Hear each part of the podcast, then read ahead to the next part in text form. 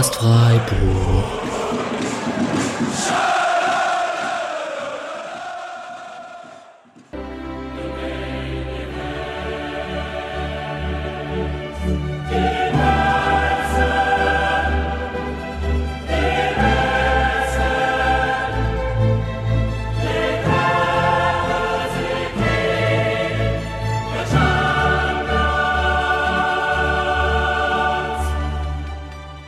Hallo und herzlich willkommen zur 97. Episode des Spotcast Freiburg nach dem neunten Spieltag.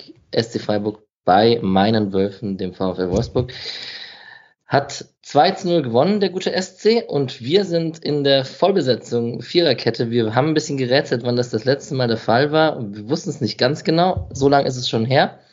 Aber ich freue mich sehr und mache mal dieses übliche Hallo Julian. Hi Alex. Grüß dich Patrick. Hallo Alex. Und Guten Abend, Mischa. Guten Abend, Alex. Wir nehmen hier Sonntagabend auf. Gerade ich gehe davon aus, dass das Sonntagabend oder Montag früh online gestellt ist. Ähm, dann haben unsere, hat unsere kleine Bubble auch die Unterhaltung schon für den Montag.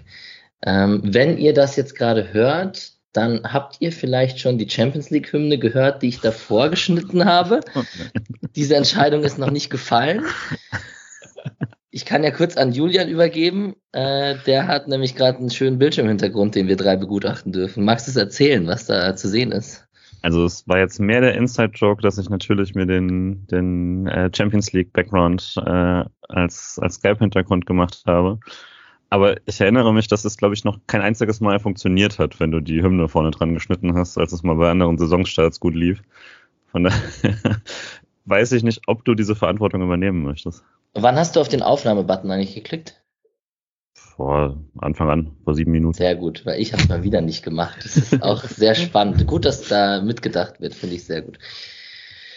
Mischa, du hast 0 zu 2 richtig getippt. Äh, konnte man damit rechnen? Das, wir, wir, reden gleich noch über irgendwie Van Bommel wurde gerade noch entlassen und ähm, Wolfsburg mit Waldschmidt und Wechhorst, da sind ja auch ein paar Spieler ausgefallen. Aber dein 2-0 Ergebnistipp war komplett richtig. Herzlichen Glückwunsch. Ja, danke. Ich bin äh, ehrlich gesagt, äh, kann ich mich noch nicht so gut dran gewöhnen, aber ich war erstaunlich ruhig. Also selbst so um, kurz vorm Spiel dachte ich, wahrscheinlich gewinnt Freiburg das. Äh, ich hatte auch unter der Woche das Spiel gesehen, Salzburg gegen Wolfsburg. Da hat Wolfsburg jetzt keinen bleibenden Eindruck hinterlassen und ich wusste jetzt auch nicht, warum sollten die irgendwie da einen draufsetzen. Ähm, ja, und dann hat es einfach so geklappt. Ich meine, wir werden später noch darüber sprechen, dass es einige Chancen für Wolfsburg gab und es hätte auch anders ausgehen können. Aber äh, emotional, also gefühlsmäßig, war das schon souverän. Ja, von vor dem Spiel bis danach. Ähm, Patrick, der erste Freiburg, Leverkusen hat eine 2-0-Führung gegen Köln verspielt und hat 2-2 am Ende gespielt. Der SC Freiburg ist somit Dritter nach diesem Spieltag. Ähm, schaffst du es? Du hast ja versucht vor dem Spiel mit dem 2 zu 1 für Wolfsburg pessimistisch zu tippen. Ähm, schaffst du es gerade auf die Euphoriebremse zu treten oder bist du am Fliegen? Also zu meiner Verteidigung, ähm, als ich den Tipp abgegeben habe, den ich bei Kicktip auch noch auf Unschieden getippt habe, äh, geändert habe, da war Wout Weghorst noch nicht Corona infiziert. Und vor dem hatte ich tatsächlich ein bisschen Respekt, weil das die letzten Jahre immer bisschen schlecht aussah für Freiburg. Und ähm, ja, also ich habe Spiel gestern nicht gesehen und kann trotzdem, also ich habe es heute Real Life gesehen und kann mich dann trotzdem Misha nur anschließen, dass ich das irgendwie die letzten Jahre von Freiburg nicht so richtig gewöhnt war. Als das 1-0 nämlich fiel in meinem Ticker, war ich so entspannt, dass man das Spiel nicht mehr verliert. So, weil irgendwie diese Selbstverständlichkeit die Saison drin ist und deswegen ist schon eine gewisse Euphorie da und halt auch echt die Hoffnung darauf, dass man das irgendwie durchzieht und es eine sehr, sehr geile Saison wird. Ja, über den Klassenerhalt und noch 21 Punkte bis zur 40-Punkte-Marke braucht man, glaube ich, bald nicht mehr reden, wenn das so weitergeht. Ähm, oder würde mir da jemand widersprechen? Wahrscheinlich nicht. Bei dem Team, also wenn es jetzt kein, keine heftige Verletzungsmisere gibt, ist äh, der Klassenerhalt drin drin, drin, eingetütet bereits, würde ich sagen. Gerade ja. so drin, ja. Ähm, ja, ich habe sehr gefeiert, dass das Spiel ähm, am gleichen Tag wie Jaschwilis Geburtstag war. Ähm, das war ein gutes Omen für das Spiel in Wolfsburg. Und als, also ich hatte selber ein Spiel in meiner lieben Kreisliga und habe dadurch bei den Highlights bin ich da ein bisschen auch auf eure Beobachtung abhängig oder angewiesen. Ähm, wir saßen dann da irgendwie im Vereinsheim und äh, haben uns auf, auf dem Sky, auf der, auf der Leinwand, so die letzten 20, 30 Minuten Konferenz liefen dann so nebenher. Und viele ungläubige Gesichter bei meinen Kollegen und äh, Freunden, die mit Freiburg nichts am Hut haben. Also, das kann doch nicht ewig so weitergehen. Neun Spiele in Folge, nur sechs Gegentore nach neun Spielen, ist ja absolut krank. Und ähm, ja, es, ist, es fällt den Leuten schwer zu glauben, was da in Freiburg passiert. Also auch jetzt mal, um so einen Blick von außen zu bekommen, außerhalb der, der Freiburg-Bubble. Das ist schon sehr interessant. Gut, dann ähm, würde ich doch auf Wolfsburg erstmal kommen. Ähm, wir reden ja immer über den Gegner und ich glaube, die Meldung des Tages ist jetzt erstmal von Bommel, der gerade vor ein paar Minuten, Stunden äh, kam die Meldung raus, dass er entlassen wurde. Wer hat's richtig getippt? Patrick, du hattest es richtig getippt in irgendeinem Tippportal. Das sah nach den ersten vier Spielen dann in der Bundesliga irgendwie nicht mehr so schön aus, der Tipp, aber ja, man hat ja irgendwie gestartet, indem man in der Vorbereitung absolut alles verloren hat. Dann war diese äh, der Wechselfehler im Pokal in Münster und dann war halt schon angezählt und dann hat sich das so ein bisschen angeboten als Tipp und muss sagen, ich habe in den ersten Wochen der Saison tatsächlich nicht so viel Bundesliga gesehen, aber glaube ich zwei Spiele von Wolfsburg, weil sich das gerade so ergeben hat. Und von den vier Spielen, die man damals gewonnen hat, das war jetzt kein sonderlich guter Fußball. Also ähm, die Kritik ist in den letzten Wochen, glaube ich, auch so schnell so laut geworden. Klar, jetzt schnell kann man so oder so sagen bei acht, äh, acht Spielen ohne Sieg. Ähm, es ist halt so laut geworden, weil auch die vier Siege in Folge kein bisschen überzeugend waren und man ähm, ich glaube, der Moderator von Sky hat gestern auch nochmal gesagt, dass es im Wolfsburger Umfeld so ein bisschen heißt, man war sich nicht so nicht sicher, ob die Mannschaft da einfach noch von Abläufen von Glasner profitiert hat und dass es halt immer schlechter wurde, umso mehr es Van Bommel Fußball wurde und es ist halt kein sonderlich gutes Zeichen für einen Trainer. Ich fand es trotzdem sehr überraschend. Also ich weiß nicht, Micha, du hast gesagt, du hast das Spiel gegen Salzburg noch gesehen in der Champions League, das Spiel davor. Ähm, bei mir geht's jetzt nicht so weit, dass ich mir Salzburg gegen Wolfsburg unter der Woche anschaue, aber erzähl doch mal, wie das war. Äh, ich habe es mir auch nur angeschaut, weil Wolfsburg gegen Freiburg spielte. Ja. Also sonst hätte ich das tatsächlich nicht das gemacht. Sei dir verziehen. Ja. Ähm, ich finde die, ich fand Wolfsburg auch nicht so gut insgesamt. Ähm, aber also weil es gab nicht so viele offensive Abläufe, hatte ich das Gefühl. Da äh, gegen Salzburg haben sie es dann eigentlich nicht. Also die lagen hinten ähm, oder stand es unentschieden. Ich, ich glaube, sie lagen relativ lang hinten und mussten eigentlich was machen und haben sich dann eigentlich einfach keine Torschancen rausgespielt. Und ich würde sagen, das Personal ist ja schon da. Also individuell sieht man ja immer wieder, was da so Lücke Bacchio und ein Matcher finde ich eigentlich richtig, richtig gut. Ähm, und Philipp und so weiter sind ja auch da. Klar fiel Xaver Schlage, das ist jetzt irgendwie blöd und man hätte jetzt auch diese Story eigentlich erzählen können, so man hat ein bisschen Verletzungspech, wenn da ein, zwei Leute zurückkommen und das Ganze noch ein bisschen anläuft, dann kann das schon auch was werden. Das ist die eine Story, die andere ist die, die halt Patrick irgendwie jetzt auch erzählt hat. Ne? Es war von Anfang an nicht besonders gut und gegen 10 Bochumer irgendwie glücklich 1-0 zu gewinnen, das ist auch nicht so, äh, so überzeugend. Mm, ja, und dann kann man, dann kann man es vielleicht sogar verstehen, dass es nicht so funktioniert hat. Ich weiß nicht, ich denke, Fronzek hat seinen Punkteschnitt trotzdem gehoben, oder? Insgesamt. Vermutlich, ja. Stimmt. Ist, wurde der mitentlassen jetzt? Ja, ich, der, also wenn sie ihn jetzt behalten haben. Vielleicht übernimmt Fronzek er. übernimmt, ja. Ja. Hm. Ja, ja, ich, ich bin halt gespannt, ob die jemanden der Hinterhand haben. Also dann, dann ergibt es ganz vielleicht noch mehr Sinn. Ähm, ich denke, Schlager ist aber tatsächlich ein ganz guter Punkt, wenn man ein bisschen über die Mannschaft spricht, ähm, weil ähm, man kann ja sagen, er ist jetzt schon MVP der Wolfsburger Saison, weil in den ersten vier Siegen war er dabei, dann ist er verletzt raus und seitdem halt nicht mehr gewonnen. Ähm, und auch wenn man sich jetzt das Spiel gestern angeguckt hat, ich fand äh, Franks sehr auffällig. Der ist aber halt 18, ähm, war aber so in Anlagen ganz gut und ich dachte mir dann auch bei ein paar so Szenen, wenn da jetzt Schlager in den Raum vorstößt, passiert wahrscheinlich noch ein bisschen mehr was Gefährliches, als es gestern passiert ist. Ja, das muss nervig sein als Personalieschlager, wenn du da am Anfang beim Erfolg beteiligt bist und dann ausfällst und das Team kriegt nichts mehr auf die Kette ohne dich. Ähm, Julian, hast du noch irgendeine Ergänzung oder warst du dich auch sehr überraschend mit, mit Van Bommel heute? Oder ähm, also ich, wer die Pressekonferenz nach dem Spiel gesehen hat, da ging es ja auch ein bisschen um die Rufe im Stadion und dass Christian Streich so, lass mal die Kirche im Dorf, es waren nur ein paar Rufe und so schlimm ist das noch gar nicht und so. Aber die haben es irgendwie auch nicht kommen sehen, hatte ich das Gefühl. Ich habe es nicht kommen sehen. Nee, ich hatte jetzt auch nicht, nicht den Eindruck, dass es jetzt passiert. Ich dachte halt, okay, der, wie man, der, der Sitz wird warm, wie man sagt. Aber ich finde es auch sehr früh. Gleichzeitig, ich weiß, dass also ich und die meisten Freiburg-Fans da eh immer dazu tendieren, Trainerentlassungen falsch zu finden, einfach weil man es ja anders gewohnt ist, auch aus Freiburg. Ähm, und manchmal funktionieren sie dann doch deutlich besser, als man dachte. Ich dachte auch letztes Jahr, dass Bielefeld nicht hätte reagieren dürfen und da lag ich falsch. Ähm, ja, also ich weiß nicht, deswegen beurteilen kann ich das jetzt so nicht. Ich finde es ziemlich früh. Ich verstehe, dass es eine schlechte Serie war, aber trotzdem sind sie jetzt halt Neunter. Ne? Also ist jetzt nicht katastrophal gerade oder so. Und das sind halt auch nur neun Spiele.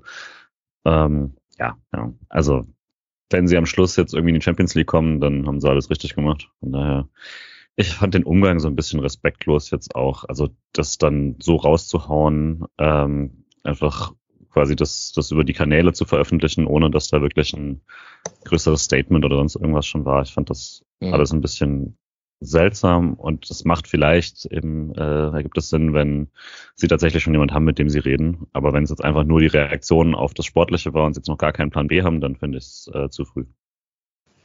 Ähm, weil du gerade die Rufe so ein bisschen angesprochen hast, fandet ihr es auch irgendwie mal wieder schwach vom Wolfsburger Publikum? Ich habe so in Erinnerung, also was halt an Wolfsburger Publikum da war, man hat sowieso fast nur Freiburger gehört, aber ähm, habe so in Erinnerung, das hat der SC diese Woche auch noch gepostet, ein 2-0 Auswärtssieg mal vor ein paar Jahren, wo Magadan gehen musste, wo es sehr, sehr viel Häme gab aus dem Publikum, ähm, für einen Meistertrainer halt so. Äh, und jetzt auch gestern diese ähm, wir wollen euch kämpfen sehen, Rufe fand ich sehr unangebracht, weil das konnte man der Mannschaft jetzt tatsächlich nicht absprechen. Und wenn du halt auf Platz neun stehst, so wie Julian jetzt gerade gesagt hat, dass du dann in der 80. Minute bei einem, ja, bei einem 0-2 Rückstand plötzlich anfängst für einen Gegner zu klatschen und äh, halt, ich weiß nicht, ich fand es ein ganz, ganz unterirdisches Grundniveau von den Wolfsburger Fans, die da waren.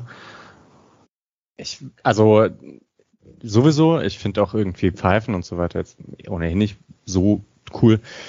Ähm, aber es kommt halt immer darauf an, wie Freiburg als Gegner auch eingeschätzt wird. Also mhm. ich weiß nicht, vielleicht ist es halt noch nicht ganz angekommen, äh, was der SC für eine Runde spielt.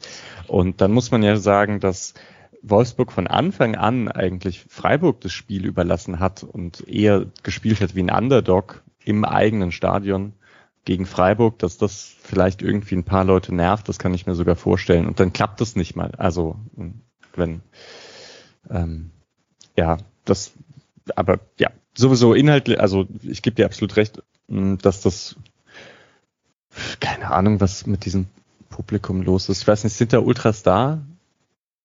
Aktuell?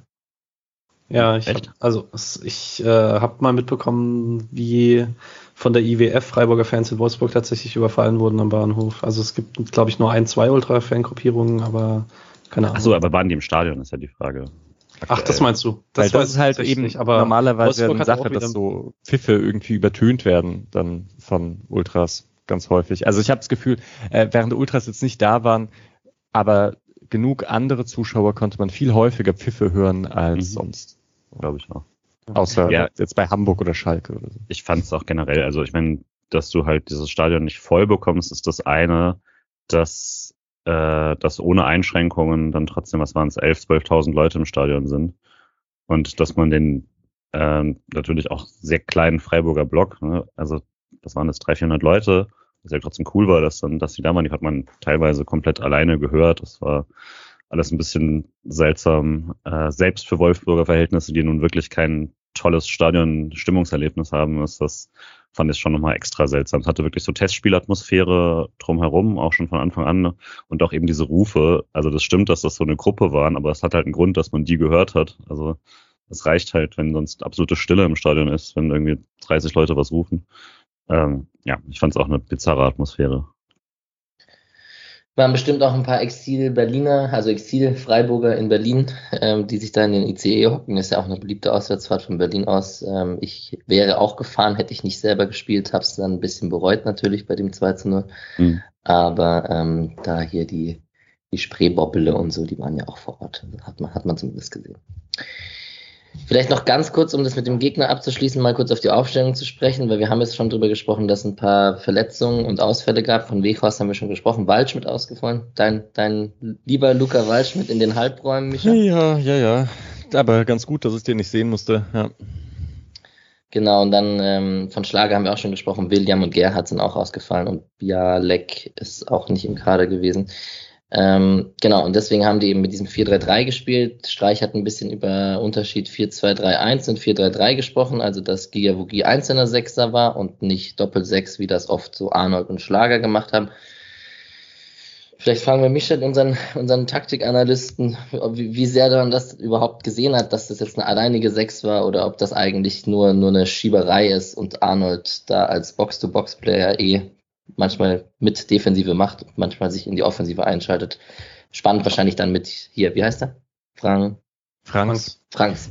Ja, also Franks war auf jeden Fall sehr offensiv, das kann man ja. vielleicht sagen. Dass der mhm. hatte schon einen sehr weiten Radius und ist eben auch nach äh, rechts außen immer wieder abgedriftet. Vielleicht das kann man ohnehin sagen. Das war ein deutlicher Wolfsburger Plan, die Stelle hinter Günther so zu attackieren mit langen Bällen, wie Freiburg das selber auch gegen Stuttgart gemacht hat. Ähm, in dieser Saison.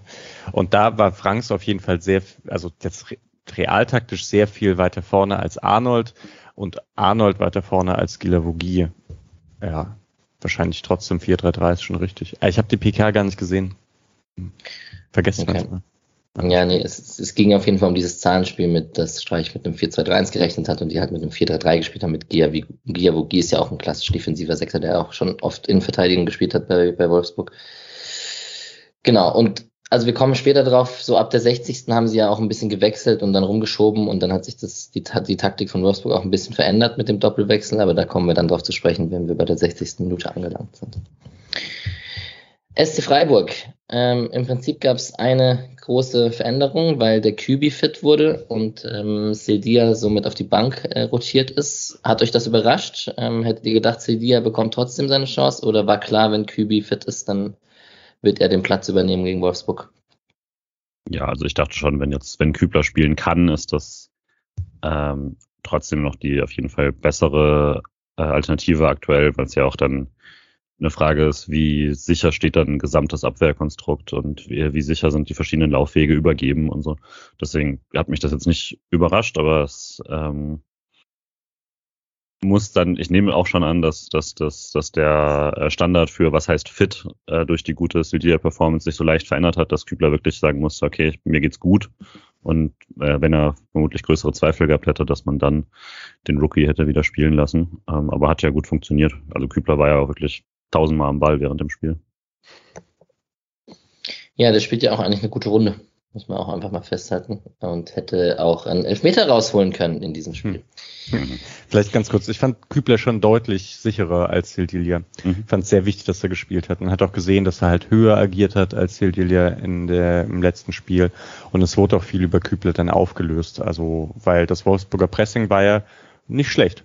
Auch, muss man sagen. Ja. Und Kübler war wichtig dafür, dass man da nicht so viel Ballverluste hatte.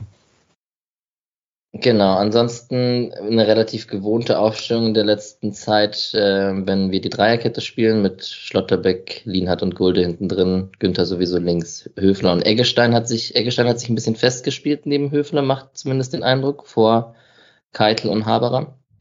Ich sehe zustimmendes Nicken dreimal, das ist auch sehr schön. Keitel nicht mehr im Kader. Ja, stimmt. Hm, das ist mir gar nicht aufgefallen. Ich mhm. wollte eh noch wieder, ähm, Streich wurde auch in der Pressekonferenz gefragt zur, zur Bank mal wieder. Äh, hier beste SC-Bank aller Zeiten und so weiter. Das, das, also es ging ums letzte Spiel da, ums Leipzig-Spiel vor allem. Aber ja, es ist schon beeindruckend, was man da nachlegen kann. Und Julian, ich habe vorhin unsere Saison-Vorschau ähm, nochmal angeguckt.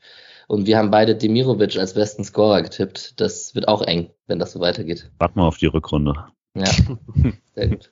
So weit sind Höhler und Jeong nicht weg, meinst du? Nee, hat ja kein Einzelspieler einen riesigen Vorsprung. Ja. Jeong ja. habe ich mich halt nicht getraut, ne? Ja, ich hätte einfach Höhler nehmen müssen, das ist einfach dumm. Naja. Ähm, genau. Wir haben, also die Aufstellung haben wir schon gesprochen. Klar, Grifo, Jeong und Höhler haben das noch komplettiert vorne drin. Und genau, dann würde ich eigentlich versuchen, in die Highlights rein zu switchen mit euch zusammen. Und muss jetzt, das hat Patrick bei der letzten Moderation auch so ganz gemacht, wir müssen eigentlich immer Mischa nach den ersten fünf Minuten fragen. Das ist ja sein Zettelchen. Ja, äh, was habe ich? Ich habe da einen Abschluss Wolfsburg. Äh, 0 bis 5. SC geht aktiv drauf, läuft durch bis zum Torwart. Wolfsburg läuft aber auch eben bis zu Flecken durch.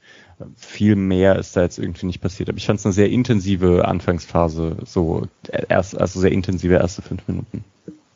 Ich habe mir in den ersten fünf noch aufgeschrieben, ähm, es gab früh zwei lange Bälle auf Höhler, die er gewinnt in der Luft. Ähm, es sind dann am Ende nur vier von 14, die er gewonnen hat, Luftduelle laut Statistik. Das kam mir ein bisschen mehr vor, weil er war dann doch oft Zielspieler, was man, was ja auch die 14 zeigen, ähm, wo dann der Ball danach bei einem Freiburger Spieler gelandet ist. Und ja, ich meine, sieht man dann doch gar nicht so selten, gerade wenn ein Gegner hoch anläuft, dass dann, wenn der lange Ball gespielt wird und Kevin Schade nicht auf dem Feld ist, dass es dann Hüller ist. Und der macht es halt gewohnt ganz gut. Ja, gelbe Karte an Steffen ähm, nach, nach Höhler. Kann man irgendwo die Statistik rausfinden in der Bundesliga, wer die meisten gelben Karten zieht? Nee, ne? Das würde mich mal interessieren. Denke ich auch nicht. Es gibt nur dieses meistgefaulte Spieler, ne? Ja. ja. Aber klar, Höhler schmiegt sich immer so vor, vor die Spieler. Nimmt ja, nochmal Tempo raus, wenn er durchs Mittelfeld läuft. Ja, in dem Fall wäre es mir aber lieber gewesen, der wäre nicht gefault geworden. Also ich glaube, da hätte Höhler machen können, was er wollte und Steffen hätte ihn runtergezogen. Aber da hätte er einfach früher Jeong schicken können in dieser Szene. Also mhm. und macht es eben nicht, sondern hält den Ball nochmal, schleppt den kurz und lässt sich runterziehen. Ja. Ich habe einen Kommentar von, von Urbu bekommen, dass in der neunten Minute Otavio schon mal die Killergrätsche übt. ähm, den wollte ich euch hier nicht vorenthalten, diesen Kommentar. Und genau, ich weiß gar nicht, ich würde fast mal euch fragen, was so die nächsten Highlights sind, weil ich habe Strafraum-Eck, Höfler schießt drüber, ich habe einmal Höfler wird umgeschopst, es gibt einen Freistoß von Arne, den Grifo dann klärt in der, in der 10. und in der 15. Minute. Aber so viele Chancen gab es ja in der Anfangsphase nicht. Darauf kann man sich wahrscheinlich erstmal einigen. Das habe ja. ich der 19. Minute für Wolfsburg. Mhm. Das ist eigentlich das erste, richtig. Ja. Und vorher, aber muss man vielleicht nochmal sagen, auch wenn es äh, auch wenn es sehr häufig sagt, gerade die ersten 15 Minuten war Nico Schlotterbeck wieder unfassbar. Also der hat echt alles weggemacht. Ähm, ja, und dadurch hatte ich das Gefühl, hatte Freiburg auch mh, ganz, einfach eine ganz gute Anfangsphase. Es war eben genau das, was ich meinte mit, ich finde es schon erstaunlich, dass Wolfsburg, oder ich finde, es zeigt halt einiges, dass Wolfsburg Freiburg spielen lässt. Ähm, und Freiburg dann aber auch einfach spielt und äh, erstmal nichts zulässt. Fand ich schon beeindruckend. Ähm, ich habe auch in den ersten 20 noch aufgeschrieben, dass man eine ganz gute Ballkontrolle hatte mit eigenem Ballbesitz. Ähm, das funktioniert auch immer häufiger, dass wenn dann wirklich mal viel Druck da ist, dass Lean hat einfach den Ball zu Schlotterbeck spielt, sich direkt intuitiv ins Mittelfeld bewegt, sich dort anbietet, dann den Ball wieder äh, weiterleitet. Höfler soll so Anspielstationen und so weiter. Ähm, oder halt dann geht die Verlagerung auf Kübler. Man hat einfach super viele Lösungen und es fühlt sich gefühlt einfach jeder wohl mit dem Ball. Das ist schon Außer vielleicht in Abstrichen Gulde. Wenn Gulde gepresst wird, ist dann doch meistens der lange Ball, aber das ist ja auch okay. Hm. Ja, das Einzige, was man halt sagen kann, ist, es sprangen jetzt nicht so viele eigene Chancen raus. So, und ja. nicht mal, dass man ganz kurz davor war. Aber ist ja noch die Anfangsphase, war ja in Ordnung. Ich fand es halt nur, also ich fand es nur ein bisschen negativer als ihr jetzt, ähm, weil es dann doch, fand ich so war, dass dass sowohl das Pressing als auch Gegenpressing von den Wolfsburgern echt immer wieder ganz gut funktioniert hat und ähm, es dann halt wirklich öfter so war, dass, dass der, dass Wolfsburg alle Freiburger Spieler einmal durchgejagt hat, bis der Ball halt wieder beim ähm, Außenspieler gelandet ist und dann der lange Ball auch nicht Ziel, also der war, das war offensichtlich nicht die Idee im Moment, weil dann da keiner für Höhler da war, mit dem irgendwie helfen konnte. Das heißt, der lange Ball ist insoweit nutzlos oder ist ein Befreiungsschlag, weil Ähm, Höhler ist jetzt eh nicht per se der Zielspieler an sich für so ein, für hohe Bälle, das einfach, auch wenn er sehr gut darauf kämpft. Äh, aber der hatte auch wirklich niemanden, also normalerweise, wenn du die Idee hast, du überspielst das Pressing mit einem langen Ball, dann muss ja jemand sofort da sein, um den Ball abgelegt zu bekommen.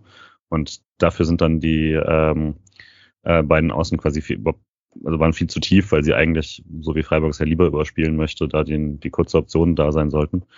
Ähm, hat später dann besser funktioniert, aber so direkt bevor es angefangen hat zu funktionieren, war ich so langsam frustriert davon, wie ähm, effektiv das von Wolfsburg war, ohne dass sie deswegen aber äh, per se große Ballgewinne direkt am Freiburger Strafraum bekommen hätten oder so, was ja auch schon mal gut ist.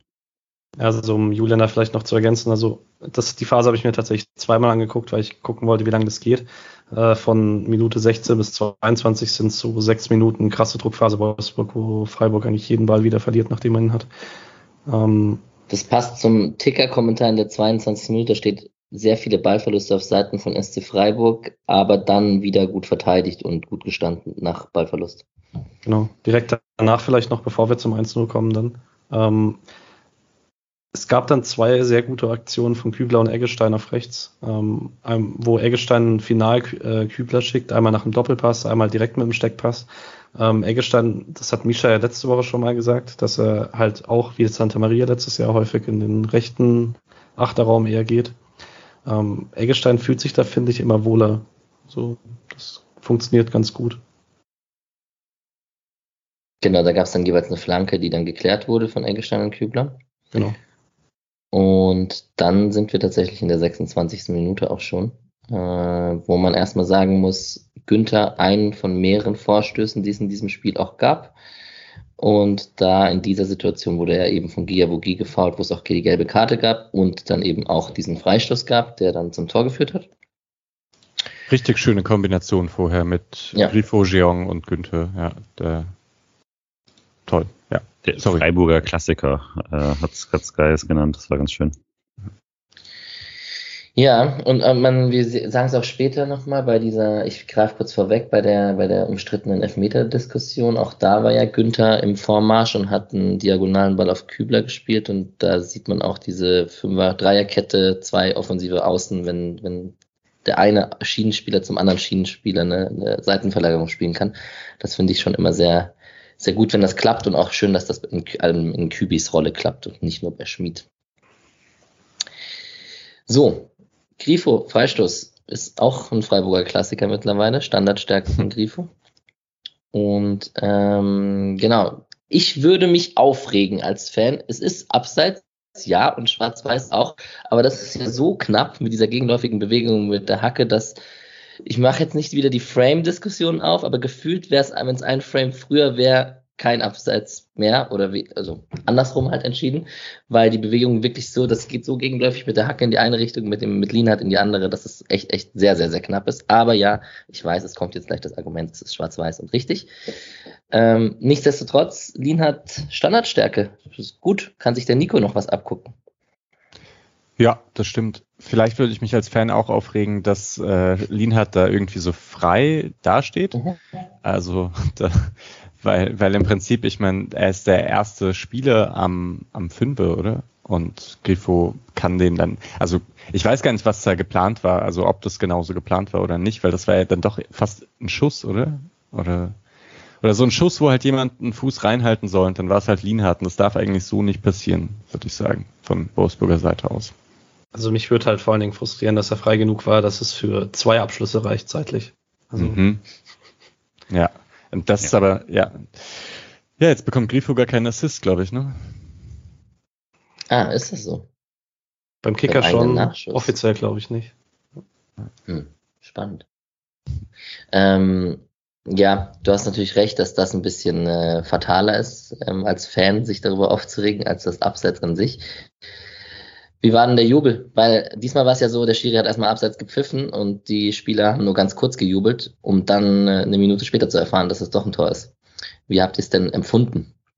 Für mich ist es immer komisch. Also ich habe dann nicht den gleichen Ausbruch, den ich da hatte, einfach weil er sofort abgepfiffen hat und ich gar nicht erst die Gelegenheit hatte, und ich habe es schon relativ lange gehofft, einfach weil man, weil der diese Hacke war, ich habe wirklich gedacht, vielleicht ist da eine Hacke. Also das war der einzige Gedanke, wie das zählen könnte, weil in der Totalen sah das überhaupt nicht so aus. Aber es ist ja wirklich oft so, mittlerweile kennt man ja diese Bewegung. Deswegen war ich jetzt nicht völlig hoffnungslos, aber kein Bild hat irgendwie im entferntesten darauf hingewiesen. Nur, dass es so lange gedauert hat, war eigentlich der Grund, warum ich noch gehofft habe. Ähm, freue mich dann trotzdem, aber es ist nicht das gleiche wie ein, ein Tor, das sofort zählt. Ja, ich bisschen die Kreisliga, nicht so gut von Lienhardt, oder? Sorry. Also eigentlich muss er ein bisschen klarer... eine Kreisliga-Anekdote raushauen. Mach ja, nee, sorry. mach aber auch. Also ich finde, nee, ich finde Lienhardt steht halt, also es wäre schon sehr ärgerlich gewesen, wenn es Abseits gewesen wäre, weil es ist halt bei der Ausführung des, des Standards und da muss er raus aus dem Abseits. Okay. Was hm. ist in der Kreisliga passiert? Nee, nee, es ist nur genau diese Freistöße, sagt man einfach nur irgendwie mit, mit, mit Schmackes so aufs Tor und wenn einer drankommt, dann passiert irgendwas so, aber Hauptsache, wenn keiner drankommt, fliegt er auch aufs Tor drauf und gleichzeitig aus der anderen Perspektive würden wir dann halt immer einen auf den kurzen Pfosten stellen oder halt in den Raum vor dem kurzen Pfosten. Und der würde dieses Ding auch, egal ob er 1,50 Meter groß ist, noch rausköpfen, wenn der da, wenn die halt dann mit dem Fuß drankommt. Also gebe ich dir schon recht, dass es ziemlich unverständlich ist, wie frei Dalin hat zweimal zum Abschluss kommt. So. Genau. Lienhardt ist, äh, muss man fast sagen, unser, unser standardstärkster Innenverteidiger, den wir im mhm. Kader momentan haben. Das hat er jetzt seit letzter Saison ordentlich draufgepackt. Und genau, dann weiß ich gar nicht, ob ihr noch was anderes habt, bevor die 31. Minute für ein paar Diskussionen sorgen wird. Babu gegen Schlotterbeck und Günther flankt dann rein und ein Matcher kommt aus sieben Metern ja. zum Kopfball, glaube ich. Ja, das war, das war einer dieser Chancen, von denen gab es so ein paar, also wo ich dachte, die können halt reingehen. Das sind eigentlich ziemlich gute Chancen. Und die kamen dann immer relativ zentral oder nicht so viel Kraft oder gingen daneben. Deswegen sah das alles gar nicht so heikel aus. Mhm. Aber im Prinzip waren das gute Abschlusschancen glaube auch, das hat generell das ganze Spiel so ein bisschen schwer gemacht einzuschätzen. Denke ich auch bei der Halbzeit dann sehr verwirrt war, was ich damit jetzt mache. Ähm, unabhängig von dem von der Elfmetersituation danach nochmal, sondern dass es einfach die Situationen von Wolfsburg waren sehr gut und ihre Schüsse waren selten hochgefährlich. Es gab diesen Lattenklatscher später, aber die meisten Schüsse waren nicht so gefährlich. Flecken hat nicht viel eingegriffen. Aber die Situationen, aus denen die abgegeben werden müssten, hätte eigentlich mehrere Tore fallen müssen mindestens mal eins. Ähm, und das macht es immer so ein bisschen komisch, wenn, wenn man, wenn der Ball halt dann tatsächlich nicht so dramatisch ist am Ende, dann ist es halt auch nicht so eine tolle Chance dabei genommen. Aber sie hätten daraus viel mehr machen können. In dem Fall glaube ich gut, dass Lien halt noch überhaupt da hinkommt. Auch wenn er den Kopfball nicht mehr verhindern kann, macht es auf jeden Fall ein bisschen schwerer. Ähm, aber klar, wenn er aufs lange, wenn er den aufs lange Eck bringt, dann äh, kann Flecken da auch nichts mehr machen. Ist eigentlich krass, dass Lienhardt manchmal da einen Ticken langsamer ist als der Angreifer. Ich habe solche Szenen eher im Kopf von Lienhardt. Ich glaube, gegen Stuttgart war es auch so, das 2 zu 3. Ähm, eigentlich ziemlich identisch. Frage, in der Zusammenfassung wirkt es so, dass da viele Flanken über die Wolfsburger rechte Seite zustande kamen. Und jetzt habe ich vorhin Günther offensiv gelobt ähm, ging das ein bisschen auf Kosten des Raums dahinter. Du hast es auch schon erwähnt eigentlich, wenn ich jetzt drüber nachdenke, mit äh, den Raum bespielen hinter Günther, Micha. Genau, ich würde sagen, Wolfsburg hat es eben nochmal krasser ausgenutzt. Und mit Franks war das halt dann, dass da der Achter reingeht. Und das ist dann eher etwas schwieriger, weil Nico Schlotterbeck sich ja um den Außen kümmern muss. Äh, wer war da? Baku. Baku, genau. Nico Schlotterbeck muss sich um Baku kümmern. Und wenn Frank seine Position dann eigentlich so weit verlässt, kann Höfler jetzt ihm auch nicht auf den Füßen stehen, sondern der hat ja auch noch selber einen Raum abzudecken. Das bedeutet, bei langen Bällen da in diesem Raum war es etwas schwierig. Und Höfler war dann oft so ein bisschen hinten dran. Also er war noch da, deswegen waren die Situationen dann schon noch in Ordnung, aber aus dem Raum heraus gab es dann einfach so Optionen. Und vielleicht noch ergänzend, also Wolfsburg macht das eh seit letzter Rückrunde, seit Babu voll fit ist und Baku davor spielt, ist das schon, damals hat noch mit Schlager, ähm, schon die sehr bevorzugte Angriffsseite, die rechte. Das ähm, ist auch, also ist halt einfach der Flügelfokus ist in Wolfsburg häufig rechts. Babu ist echt ein guter Spieler auch. Also ja. defensiv äh, ziemlich gut im Zweikampf, aber der gewinnt auch einige Dribblings und ähm, ja, ich weiß nicht, ich glaube ein bisschen unterschätzt so gefühlt. Also jetzt gerade im Gegensatz zu Baku oder so, der ja echt gehypt wurde. Yes, vielleicht auch mit ein Grund, warum Baku ähm, vorne spielt und die sich dann nicht einen Platz wegnehmen, weil man irgendwie beide unterbringen möchte im Wolfsburger Kader. Oder in der Startelf. Ähm, so, 31. Minute. Patrick, möchtest du die Frage so stellen, wie du sie in, in der WhatsApp-Gruppe gestellt hast, oder wollen wir eine andere Sprache dafür finden? Ich kann das schon so sagen. Wie zum Fick ist das kein Elfmeter? Also, ja. ich war, ich habe echt keine Erklärung für. Ich äh, habe auch niemanden irgendwie gelesen von Schiedsrichter-Experten oder so, der gesagt hat, es wäre keiner. Mich würde tatsächlich interessieren, was Wels gesagt hat, weil er hat, nachdem er im Bildschirm war, erst relativ lange mit Günther und dann auch noch mit Grifo gesprochen. Das heißt, er wird eine Begründung haben, offensichtlich. Also entscheidet ja nicht aus Jux und Dollerei. Ähm, aber eigentlich ist es halt für mich alles, was keine Elfmeter ist in der Situation, eine Fehlentscheidung. In der Saison-Zusammenfassung sagen sie, dass Wels gesagt hat, Kübler sucht den Kontakt und ist in der Bewegung und möchte da die, das annehmen. Nur so als, ich weiß nicht, woher sie die Info haben, ob es Lippenlesen war oder ob die Info mhm. direkt von ihm kam, aber das war auf jeden Fall die Begründung, die auf der Zone gegeben wurde. Nee, ich glaube, Wels hat sogar gesagt, also, ja. die sie, also er sieht es halt so, dass Kübler den Schritt auf ähm, Dingens zumacht, äh, auf Castells ich würde ja sagen, Kübler bremst sogar eher noch ab. Ja, voll, ähm, er macht eine voll, also er versucht ja, er kommt ja wirklich zum Stehen direkt davor.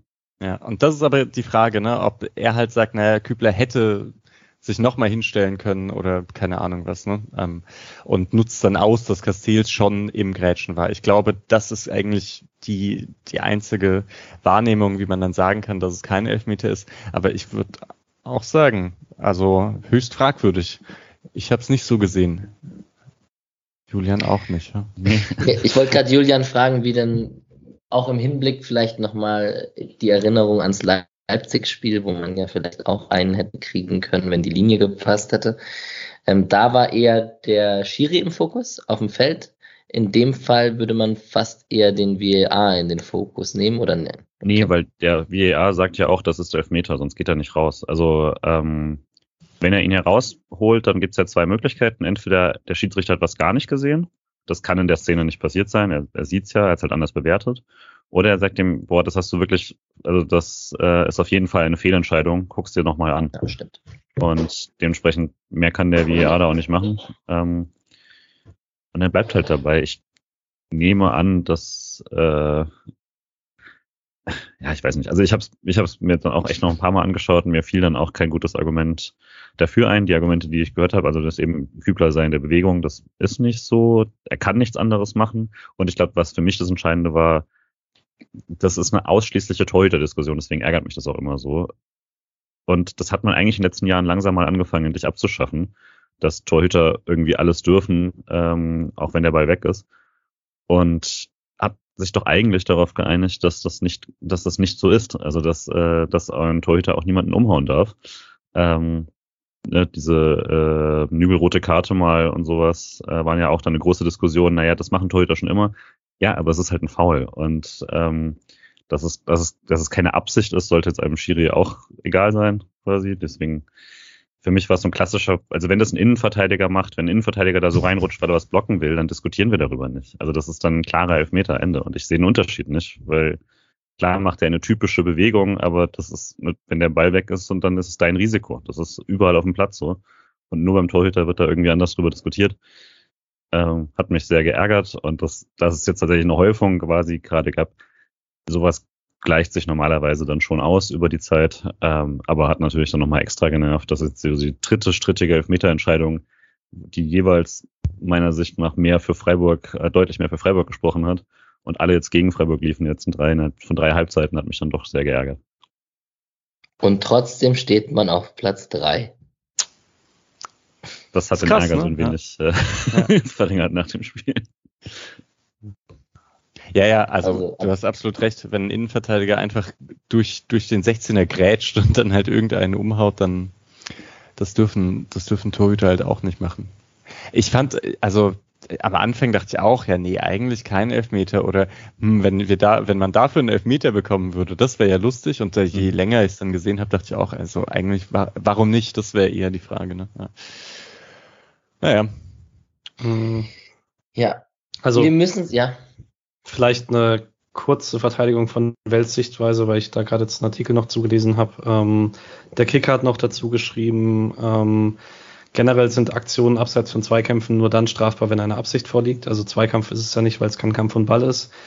Ähm, Wels sagt aber, Castells wollte wie Kübler nur den Ball spielen. Und die Frage ist dann für einen Unparteiischen, nimmt Castells rücksichtslos äh, einen Kontakt mit oder eine Verletzung von Kübler in Kauf oder räumt er Kübler unabsichtlich ab?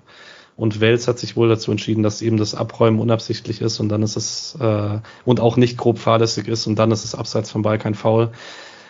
Die grobe Fahrlässigkeit würde ich aber, also äh, wenn du so reinrutscht, dann ist es irgendwie fast nicht zu verneinen. Aber ja, ich meine, die Aufregung ist, glaube ich, einfach ein bisschen geringer, weil es letztlich im Ergebnis keine Auswirkung hat. Ja, das wollte ich gerade sagen, dass der SC Freiburg sich, äh, dass wir uns diese Diskussion so emotionslos leisten können und wir trotzdem 2-0 gewonnen haben, ist, glaube ich, eine Aussage für sich. Das ist auch neu. Normalerweise wäre das der Aufreger, der vielleicht spielentscheidend oder für einen anderen Spielverlauf oder so gesorgt hätte. Naja.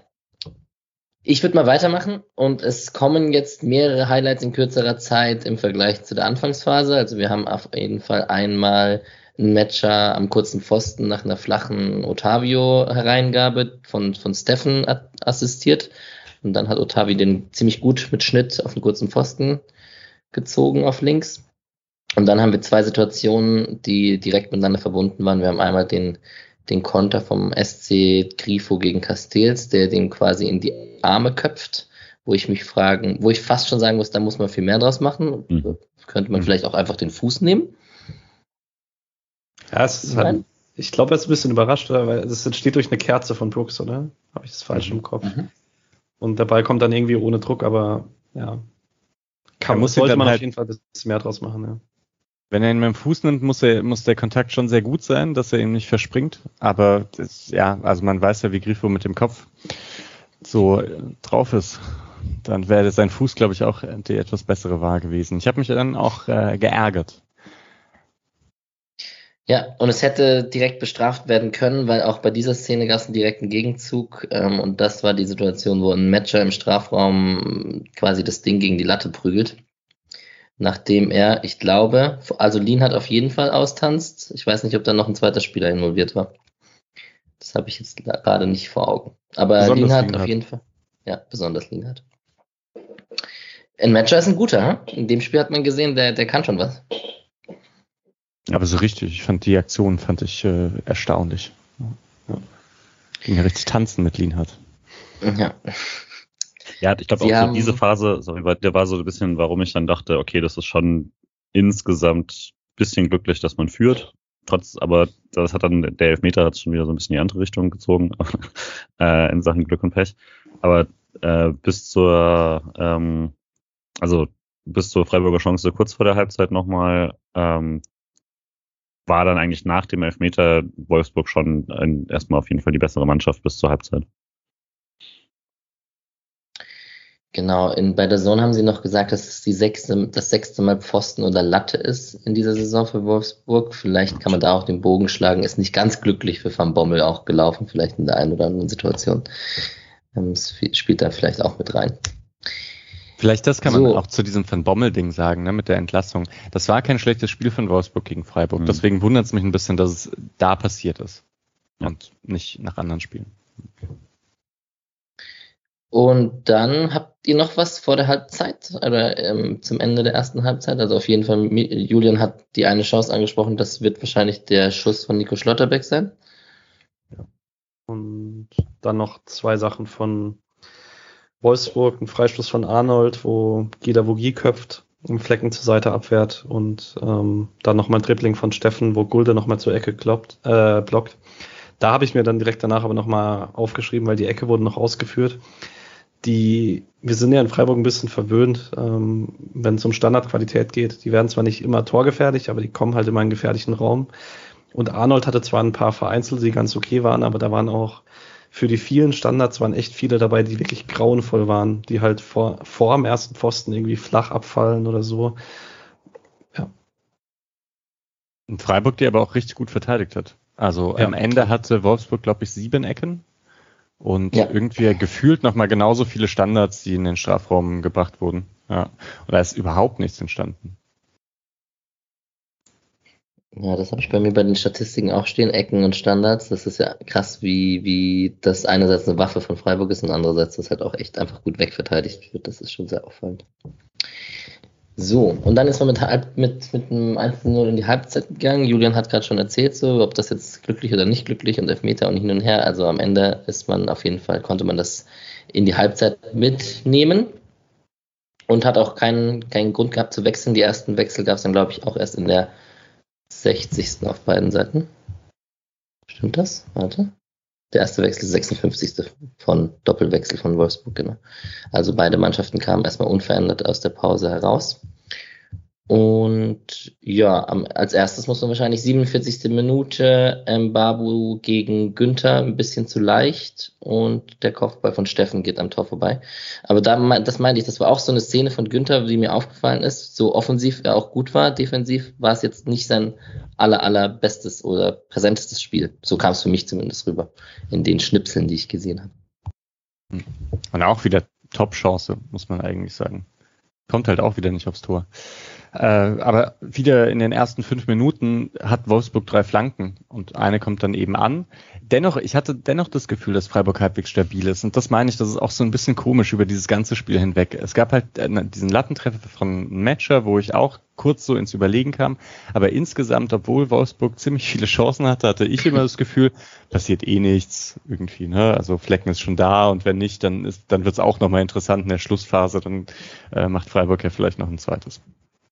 Du hast dich einfach an Nico Schlotterbeck und Philipp Lienhardt gewöhnt. Wahrscheinlich, ja. Und Flecken dazu. Ja. Flecken auch bei allen diesen Dingern, es kommen ja noch welche, einfach sehr souverän. Da, da, da wird nichts klatschen gelassen, da wird nichts, das, was zur Seite abgewehrt werden muss, wird zur Seite abgewehrt und die Dinger, die flachen, die er festhaben muss, da, da, das wirkt alles sehr selbstbewusst und, und technisch, torwarttechnisch ganz sauber, was er da macht, finde ich. Gut. Ich habe gerade die Doppelwechsel angesprochen in der 56. Minute von Wolfsburg. Ich weiß nicht, ob ihr davor noch irgendwas Nennenswertes habt an Aktionen. Ähm, da war es auf jeden Fall so, dass Luke Bacchio und Philipp reinkamen. Maximilian Philipp kennt ja auch der ein oder andere Freiburger noch aus früheren Zeiten. Äh, für Giavogi und Ottavio. Das heißt, es wurde ein bisschen offensiver aus Wolfsburger Sicht. Ich fand dann, Steffen ist ja dann nach links hinten, Luke Bacchio auf dem linken Flügel und eigentlich dachte ich dann, dass Wolfsburg da damit halt dafür sorgen möchte, dass man sich irgendwie ein bisschen beidseitiger aufstellt im Angriffsspiel, aber die linke Seite war halt weiterhin tot eigentlich. Ja. Oder Kübler hat es so gut gemacht, ich weiß es nicht. Wu. Ja, Wu, natürlich. Aber mit nach hinten. So, und dann geht's weiter bei mir mit. ja. Ich habe heute noch gesehen, dass äh, ein paar Wolfsburger in der 59. einen Elber für sich gesehen haben wollten. Es war aber weit und breit kein, ich weiß nicht, ob ihr euch erinnert, die Grätsche von Nico Schlotterbeck gegen Franks, mhm. wo das sieht in der einen Wiederholung ja. kurz aus, als würde ein Fuß treffen. Man sieht aber in der anderen ziemlich gut, dass es klar erst der Ball ist und dann ein bisschen Fußkontakt. Also genau, nur dass wir da noch kurz drüber gesprochen haben. Ist das die gleiche Szene, in der dann am Ende auch Höfler Philipp fault? Eigentlich, äh, da brennt's auch Lichterloh. Also, hm. also wirklich, wenn man diese einzelnen Szenen in diesem Spiel durchgeht, da, ja, da steht da bei mir echt einiges Franks gegen können. Schlotterbeck, Eggestein gegen Matcher und am Ende Höfler gegen Philipp mit dem Foul. Ja, ja. genau. Ja, und es ist auch kurz danach, ähm, ist ja noch das 1-1 von Matcher, das halt ja zwei Sekunden zählt, weil er davor in der Luft den, die Ball an, den Ball an den hochgestreckten Arm bekommt, ähm, was dann deswegen abgepfiffen wird. Aber ist schon ein Beispiel dafür, was wir jetzt immer wieder gesagt haben im Verlauf des Spiels. Also ist nicht so, als wäre Wolfsburg nicht in gefährlichen Räumen gewesen. Hm. Aber diese Phasen, die hatten, die waren dann doch auch begrenzt. Also es mhm. war dann nicht so, dass äh, Wolfsburg diesen Druck dann über 10, 15 Minuten aufrechterhalten konnte, sondern es waren meistens so 5, 6 Minuten. Hier gibt's jetzt auch dann drei, vier Minuten später, dann macht Höhler ein, blöde, ein blödes Foul gegen, gegen Franks, aber ähm, naja, und dann passiert schon wieder eine Zeit lang nichts, bis, bis Freiburg halt wieder trifft. Genau, Brooks hat noch einen, Brooks hat noch einen Kopfball, den er frei drüber köpft. In der 63. Ähm, es gab noch eine gute Aktion von Lacroix gegen Günther, die Grätsche, wo Günther links im Power-Modus war. Ja, Patrick? Ja, Brooks vielleicht noch. Ich glaube, das war sogar nach dem Höhler-Foul halt so eine. Ja, zweiter, dritter Ball dann. Ja. Genau, richtig. So eine Situation, die dann wirklich nicht schön zu verteidigen ist, weil dann ist Freiburg tatsächlich mal auf dem Weg nach draußen. Der Ball geht nochmal links raus, geht rein und da hat, ich finde, das war sogar der ziemlich knappste Abschluss in der zweiten Halbzeit, weil ich weiß nicht, ob da Flecken dran gewesen wäre. Stimmt. Brooks ja auch nicht schlecht im Offensivkopfball. Ja, und also da stand ganz oft von Freiburg nichts zu sehen oder Freiburg ziemlich tief in dieser Phase und dann macht man eigentlich mit der ersten nennenswerten Offensivaktion äh, das 2 zu 0 in Wolfsburg. Julian, effiziente Freiburger. Ja, kennt man so nicht eigentlich, aber doch, war sehr. Ähm, es hat sich so, es hat sich, wenn angedeutet, dann minimals dadurch, dass es vorher noch so einen schönen, richtig schönen Grifo-Pass gab, ähm, der so durch zwei Wolfsburger durchspielt und das war die erste Offensivaktion seit einer Weile ähm, auf Günther, aber wurde dann auch wegverteidigt. Ähm, ja, das war natürlich schon überraschend. Das war aber auch einfach, ähm, fand ich auch individuell sehr, sehr gut, äh, auch vom Kopf her von Günther. Ähm, war ja einfach ein quasi der, der, der Abschlag da.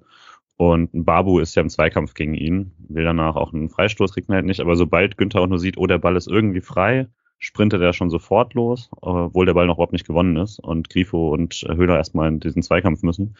Und Höhler spielt ihn dann halt direkt schon zum durchsprintenden Günther raus und bestimmt schon die 15., 20. Situation dieser Art, wo Günther aus einer guten Position den Ball sehr scharf reinbringt und ähm, muss, eigentlich hätte es schon viel öfter klappen müssen und klappt dann diesmal sehr gut mit Höhler, der ihn da direkt ins lange Eck verwandelt.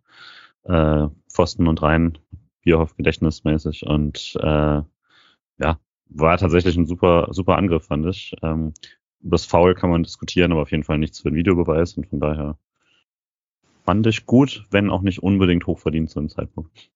Um das noch kurz zu ergänzen zu Günther, der ist jetzt wieder zweiter Liga weit in Key Passes pro Spiel. Mhm. Genau. Ah, krass. Aber mir kam es da auch wieder so vor, dass Höhler ein bisschen langsam läuft vor dem, vor dem Wolfsburger Spiele und sich auch hätte fast faulen lassen ja, für Gelb. Aber dann macht es der Wolfsburger einfach nicht und dann spielt Höhler halt aus. Mhm. Aber ja. ich kann mir auch stehen, Höhler mit dem, mit dem Körperabschirmen wieder, so ganz kurz, bevor er dann weiter spielt auf Günther wieder. Ja. ja. Ich, war das eigentlich sein einziger richtiger Abschluss im Spiel? Ich habe zumindest nichts im Kopf, was er vergeben hat. Also, das äh, ist gut. In der ersten Halbzeit hat er einen, der geblockt wurde, wo er mal kurz relativ frei im Strafraum war, wo er einen Tick zu lange braucht. Aber sonst war es eher so Ballverteilen mäßig, also Anspielstationen und Bälle weiterleiten. Dann könnte man vielleicht noch den Abschlag ähm, thematisieren. Ich verstehe nicht genau, warum man auf den eigenen Rechtsverteidiger einen langen Abschlag haut. Mhm. Also ich weiß nicht, ob der ihm vielleicht auch abgerutscht ist oder so, weil das ist dann halt super gefährlich. Und das ist ja einfach dann ein Ballgewinn, ein Pass in die Tiefe, Hereingabe Tor. Also so, das darf eigentlich so nicht passieren wieder aus Wolfsburger Sicht. Mhm. Bisschen billig. Die beiden Tore eigentlich, ja. Ich habe mich sehr für Günther gefreut, dass der, die Hereingabe verwandelt wurde, weil Julian hat schon gesagt, es gab schon eins, zwei Mal in dieser Saison. Und natürlich habe ich mich auch sehr für Höhler gefreut. Äh, die Hereingabe ist echt super mit Schnitt. Da muss man nur so irgendwie den Fuß reinhalten, dann kann da was Gefährliches draus kommen. Aber ist jetzt auch nicht der einfachste Abschluss von allen. Also da hatte Höhler auch schon klarere Chancen und dass der da, da rechts neben dem Pfosten eintrudelt, hat mich für die beiden Protagonisten, die sich doch sehr mit dem SC identifizieren, sehr gefreut. Man sieht es auch von der Hintertorkamera, dass dieser äh, Kanal, durch den der Ball durchgehen muss, gar nicht so groß ist, weil Castells eben sein sehr langes Bein ausfährt. Äh, zumindest beim Flachschuss. Hätte, musste der auch in etwa so kommen. So, Patrick, ich erinnere mich, ähm, 2 zu 0 vorne liegen und schade für Gulde einwechseln. Love it. Äh, was ist denn da beim SC los und bei Christian Streich? Ist es Übermut, oder?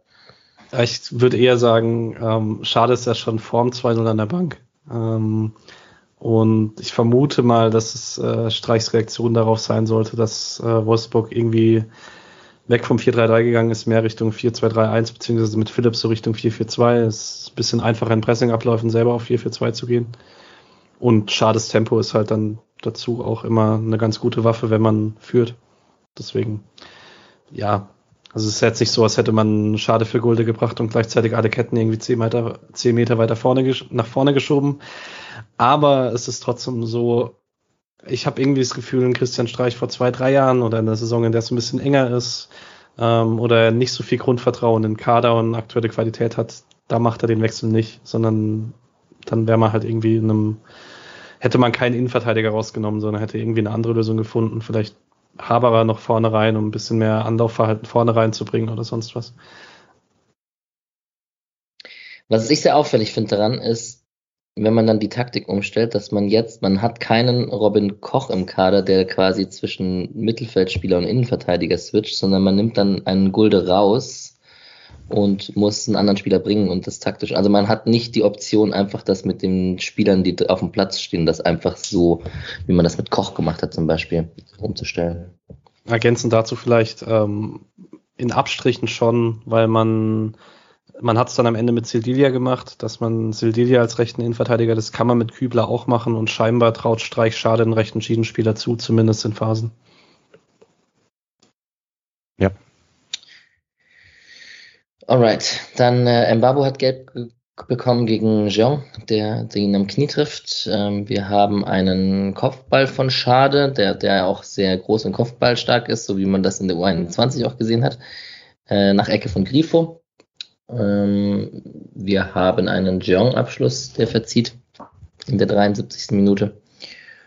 Und dann bin ich bei Luke Bacchio in der 77. Minute, der, der sich dreht. Äh, und, also eigentlich seine einzige wirklich nennenswerte Offensivaktion ähm, auf den spitzen Winkel. Auch da wieder so eine Situation, wo Flecken einfach sehr ruhig das macht, was er da machen muss und da ist und kein Fehler passiert.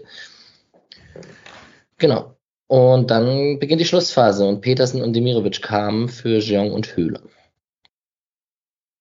Hm, ja, sorry. Ich wollte nur gerade zur Aktion davor von Luke Backe noch äh, kurz sagen, dass Schlotterbeck Lienhardt sehr deutlich lobt. Also der pusht ihn danach, ähm, weil vermutlich, weil Lienhardt Luke Backe nach draußen treibt zum schwierigeren Winkel. Mhm. Da ist dann Wie sah es denn aus so mit Petersen und Demirovic? Ja.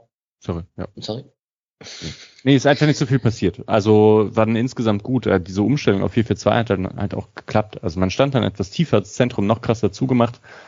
Ähm, war, hat gepasst. Und es gab noch eine Aktion von Schade, die ich vielleicht noch, ähm, ich weiß nicht genau wann die war, wo er in Dribbling geht und dann gefault wird. Die fand ich noch sehr dynamisch und gut.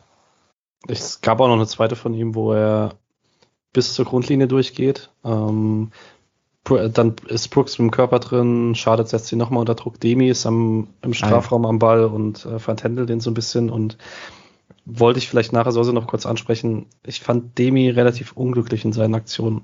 Also Spiel war dann auch keins mehr für Offensivkräfte, aber äh, irgendwie ist ihm nicht so wirklich was gelungen, wenn er was probiert hat. Immerhin war er gegen den Ball ganz schön mhm. drin im Spiel, das war gut.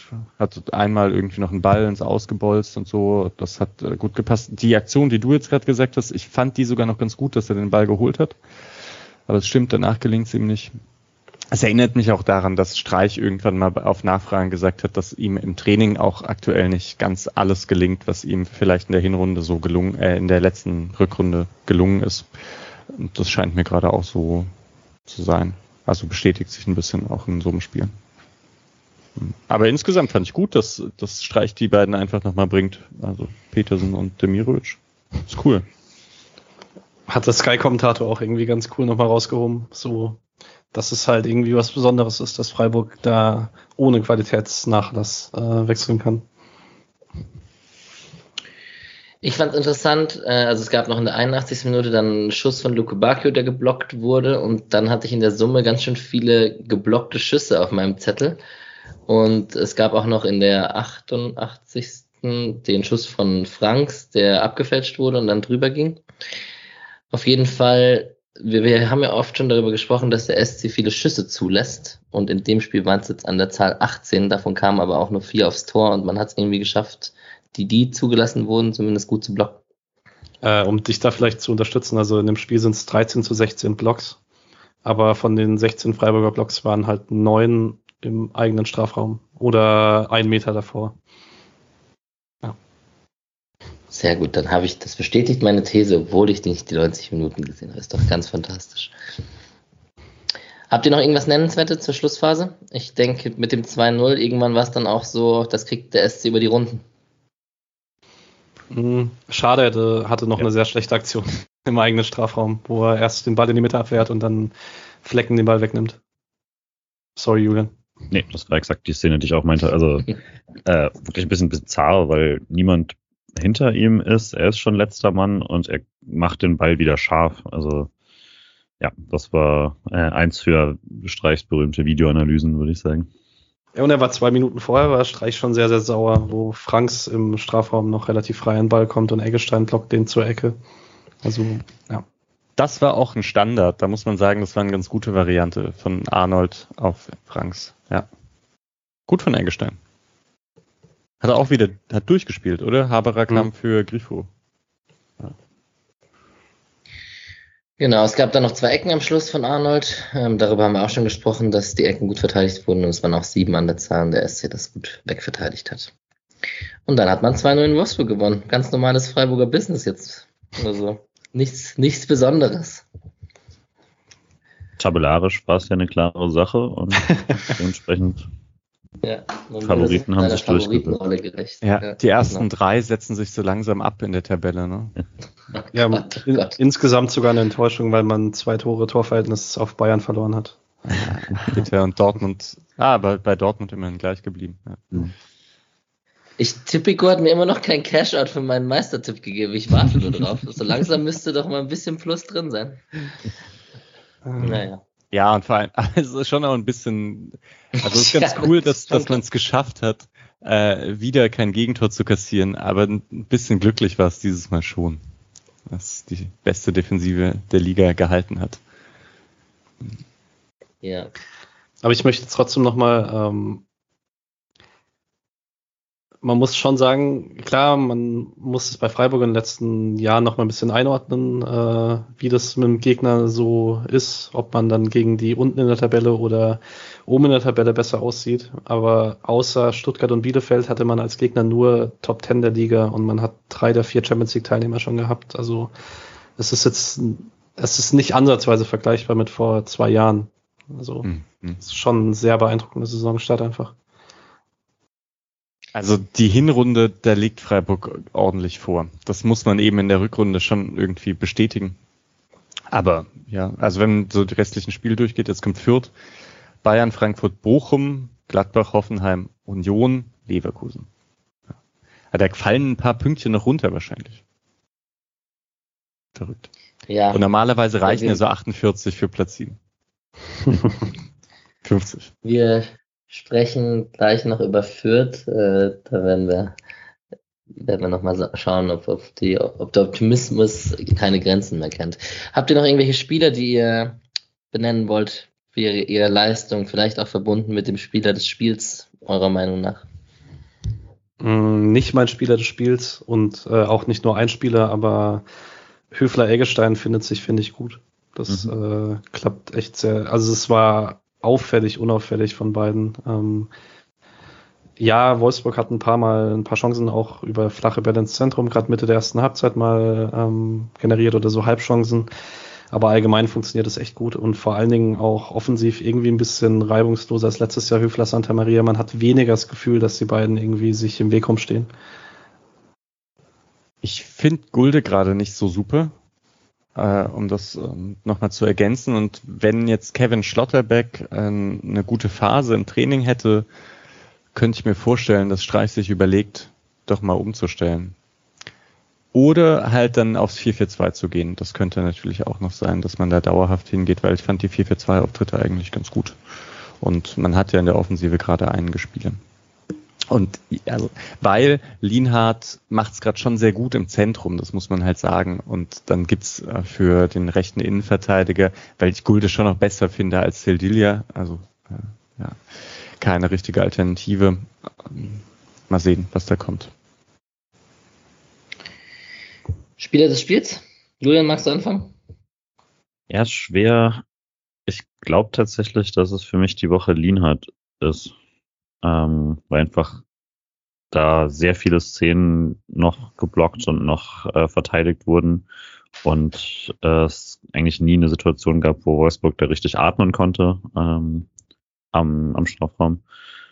Und zwischen Schlotterbeck und ihm habe ich es überlegt. Aber dafür, dass dann nach der Anfangsphase jetzt auch Schlotterbeck nicht mehr irgendwie vorne so ein besonderes Spiel gemacht hat, ähm, fand ich das dann einfach so souverän und gut, dass ich, glaube ich, äh, die Woche würde ich Lienhardt gehen.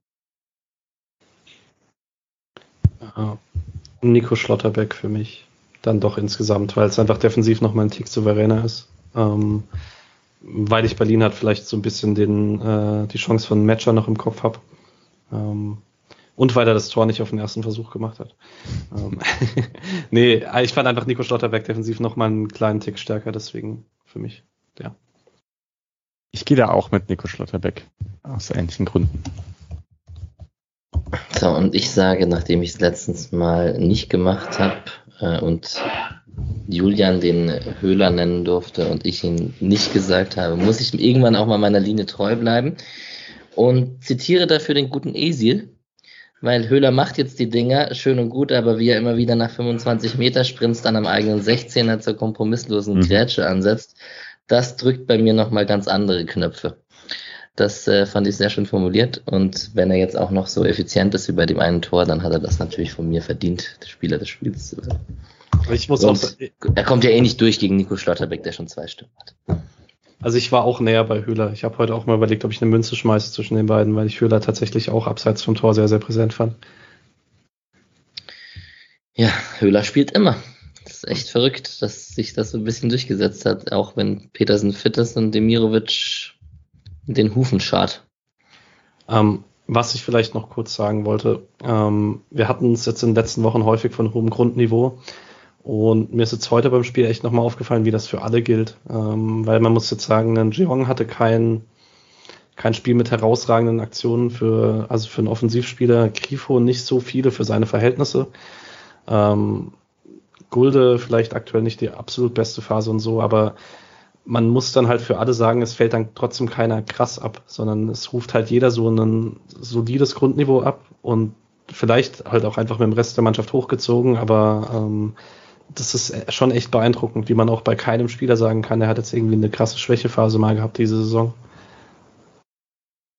Es, also es gibt nicht mal so einzelne grobe Patze, das was es ja immer mal wieder gibt, oder es gibt schon, wie jetzt beim Gegentor gegen Hertha, ähm, beispielsweise, aber halt so im homöopathischen Bereich äh, im Vergleich zu Freiburg sonst. Ja, vielleicht noch kurz zur Pressekonferenz, was Streich noch gesagt hat. Er hat auch davon gesprochen, dass man halt das Momentum auf seiner Seite hatte und sicherlich auch die Tore zu, zu guten Zeitpunkten, vor allem auch das 2-0 in der Phase gefallen ist, wo Wolfsburg stärker wurde und wahrscheinlich noch ein bisschen weiter aufs, zwei, aufs, aufs Unentschieden gedrückt hätte. Also hat auch ein bisschen vom notwendigen Glück gesprochen. Betont dann aber doch immer wieder im gleichen Atemzug, dass es auch nicht unverdient ist, dass man gewonnen hat und dass man sich gerade nicht verstecken muss vor der Punkteausbeute, die man erreicht hat bisher. Ich finde das auch ziemlich, äh, ziemlich selbstbewusst von Streich. Jetzt auch im Kontext, wie Streich eben über seine eigene Mannschaft spricht und so, finde ich, merkt man, dass das eine andere Situation ist als in den letzten Jahren. Und selbst mit den guten Situationen, mit ähm, guten Robin Koch und Waldschmidt und so weiter, selbst da hatte ich nicht das Gefühl, dass Streich so über seine Mannschaft spricht wie aktuell. Ja, stimmt. Er hat vor dem Spiel in Wolfsburg auch gesagt, warum sollten wir in Wolfsburg nicht gewinnen, wenn wir eine gute Leistung. Und das sind Sprüche, die hört man von Streich nicht so oft. Das ist eigentlich eher Gegner äh, aufpushen und, und das Niveau vom Gegner betonen, um ein bisschen Erwartungsmanagement zu betreiben. Naja. Er hat eher sogar so durchblicken lassen, dass bei Wolfsburg aktuell nicht alles gut ist. Ich weiß auch ja. nicht, der, der hat da bei, bei der PK vor dem Spiel auch irgendwie was gesagt im Sinne von, naja, also ich stecke da jetzt nicht so drin und ich möchte jetzt auch nicht so viel zu sagen, auch, auch aus Respekt. Also ich weiß nicht, was er da, was er genau sieht, was die Probleme bei Wolfsburg waren. Na gut, das wär's meinerseits vom Spiel. Ähm, ich habe noch eine Frage an Misha. Sorry, weil ich mir die heute gestellt habe. Ähm, in den letzten Wochen hatten wir bei Freiburg immer so kleine Gegneranpassungen Ähm, und gerade eben, weil man das bei der PK vorm Spiel so ein bisschen das Gefühl hatte, hm, Streich sieht da doch die eine oder andere Baustelle bei Wolfsburg, wo man vielleicht reinstechen könnte. Ich habe jetzt keine gesehen. Also keine irgendwie Anpassung auf Wolfsburg, die Freiburg individuell gemacht hat. Oder war man, war er sich gegen Wolfsburg so sicher, dass man gesagt hat, man zieht einfach das eigene System durch, wenn es reicht? Nee, ich würde würd auch sagen, also man hatte halt irgendwie wieder was so ein bisschen über die linke Seite gemacht, aber das ist ja eigentlich eher Wolfsburgs stärkere Seite, also Wolfsburg, Wolfsburgs rechte Seite dann. Deswegen, ich würde jetzt auch gar nicht sagen, dass man irgendwie was ganz Besonderes gesehen hat. Lienhardt ist häufiger nach vorne, also dann ähm, häufiger ins Mittelfeld im Aufbau. Und Höfler ist nicht ab, mit abgekippt. Aber das sind alles so Sachen, die können sich auch kreativ im Spiel ergeben haben. Da bin ich jetzt hat jetzt auch nicht das Gefühl, es gibt so den ganz klaren Wolfsburg-Plan, der jetzt erkennbar wurde. Oder habt ihr was gesehen? Nö. Und so in Details bin ich dann halt auch nicht drin. Ich meine, ja, wir können ja leider immer das Spiel nur einmal sehen, ne? Und haben niemanden, der uns das zusammenschneidet. Alle Aufbauszenen hintereinander, alle äh, letzten Drittelszenen hintereinander oder so. Dann wird einem sicher sehr viel auffallen. Alright, dann äh, versuche ich mal den Übergang zur Bundesliga zu machen und fange mal ganz kurz mit dem aktuellsten Ergebnis an. Äh, Julian, ich muss natürlich zu dir kommen. Was ist da los, wenn Danny Blum und Sebastian Polter jeweils ein Tor machen? Was, was ist los mit der Eintracht? Ich habe jetzt ja auch nicht das Spiel gesehen, sondern äh, nur so auf Twitter nebenbei verfolgt, was Leute Danny so schreiben. Blum, ey.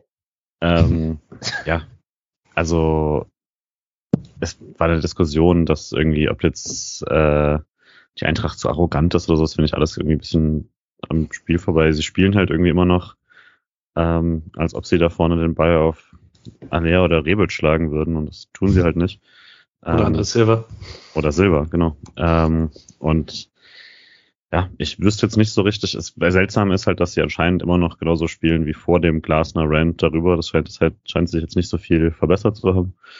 Aber ehrlich gesagt, so ein Kellerduell, hm, das, da habe ich jetzt mein Auge nicht so drauf.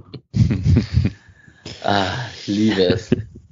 Sehen wir jetzt äh, nach dem Wochenende die Entlassung des Wolfsburg und des Ex-Wolfsburg-Trainers? Ja, ich wollte gerade sagen, Van Bommel wird nicht der Letzte gewesen sein im Trainerkarussell von diesen ganzen Trainern, die sich einen neuen Arbeitsplatz gesucht haben zu dieser Saison.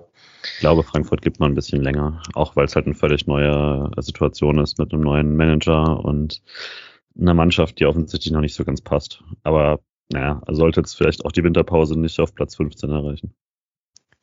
Und ja. Gladbach und Augsburg? Vielleicht, sorry, ganz kurz noch zu, zu Frankfurt. Ich glaube, man merkt halt langsam, wie viel die abgegeben haben. Und auch wenn es mit Younes jetzt eh nicht weitergegangen wäre, es sind halt mit Younes und Silver schon zwei sehr, sehr krasse Spieler gegangen.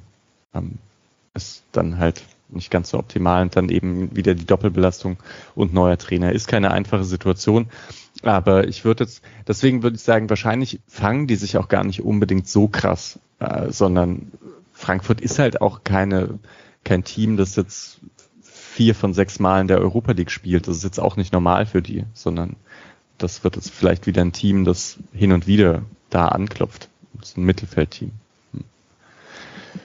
Ja, bei Gladbach bin ich schon fast ein bisschen schockierter, muss ich sagen. Da dachte ich eigentlich, das muss jetzt langsam mal ein bisschen bergauf gehen. Weil ich von Hütte auch mehr halte als von Glasner. Ja, und dann mausert sich die Hertha da ihre Punkte zusammen. Das ist für mich auch das absolut größte Rätsel, aber gut. Sollen sie machen. Bei Gladbach vielleicht noch ein bisschen einschränken. Die haben schon sehr viele Verletzte. Also da saßen jetzt die, also Hütter dreimal gewechselt und noch auf der Bank saßen Janschke, Benisch, okay, Benisch nicht so schlecht, äh, Noss und Bennett, noch nie gehört. Ähm, also da ist man auch ein bisschen dezimiert. Mhm. Aber die, die da auf dem Feld stehen, das ist schon ziemlich gute Mannschaft irgendwie. Das stimmt. Genau, unsere äh, direkten Konkurrenten Bayern und Dortmund haben ihre Spiele relativ souverän gewonnen. Dortmund, äh, da fällt Haaland jetzt eine Zeit lang aus. Äh, mal schauen, wie die das verkraften. Der ist ja doch relativ wichtig für die Dortmunder. Äh, Leipzig hat 4 zu 1 in Fürth, äh, gegen Fürth gewonnen, nicht in Fürth. Und genau, bei Fürth muss man sehen, ob die Klasse reicht und ob der SC das, äh, das einfach souverän wegmacht. Oder ob, ob das so typisch SC Freiburg wäre, dass man das Spiel dann ausgerechnet die Serien brechen. Ähm, vielleicht so ganz kurz, ähm, Fürth hat zur Halbzeit geführt und das wohl auch hoch verdient, nach allem, was man so lesen konnte. Ähm, ob das jetzt an einem sehr schwachen Leipzig lag oder an der guten Leistung von Fürth, kann ich nicht sagen, weil ich das Spiel nicht gesehen habe.